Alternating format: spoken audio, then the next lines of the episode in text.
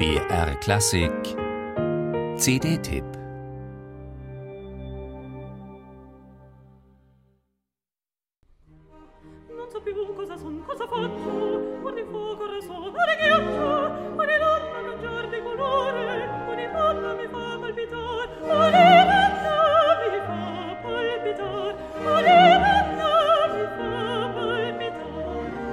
Ist das nicht Juliette Binoche?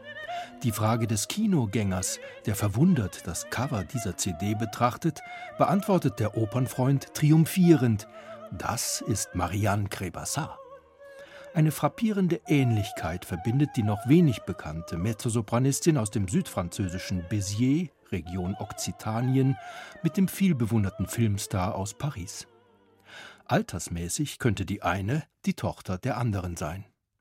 Tatsächlich in Paris und Montpellier ausgebildet, debütierte Marianne Crébassat mit 26 Jahren bei den Salzburger Festspielen.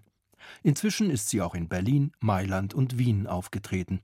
Für eine internationale Karriere wird sich ihr Debütalbum als förderlich erweisen, denn es verbreitet rundum gute Laune.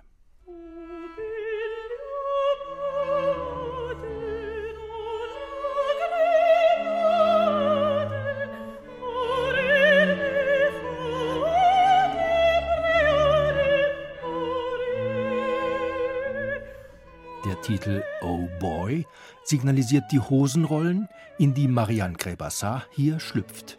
16 Arien reihen sich aneinander, durch die Abfolge beweisen die Verantwortlichen Geschmack und Fingerspitzengefühl.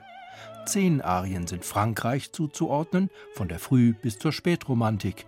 Die sechs eingestreuten Mozart-Arien verweisen auf Hosenrollen in den Opern Le Nozze di Figaro und Lucio Silla, La Finta Giardiniera und La Clemenza di Tito. Mozart als Titelheld scheint in einer Arie aus dem 1925 herausgekommenen Bühnenwerk von Renaldo Ahn auf. Adieu.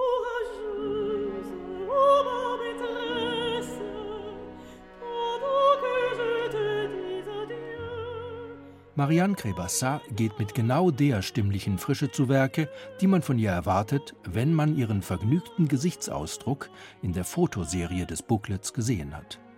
Mal delikat, mal raffiniert wirken die Farben, die sie ihrem Samtmezzo abgewinnt, bisweilen mit einer Prise Eleganz, stets mit einer Extraportion Natürlichkeit, je nach den Erfordernissen von Text und Bühnensituation. Das Mozarteum-Orchester Salzburg tut sich idiomatisch mit seinem Namenspatron leichter als mit den französischen Romantikern, aber Mark Minkowski bringt sein Faible für den Esprit der Nachbarn im Westen so nachdrücklich ein, dass auch Puristen über das Resultat nicht jammern können.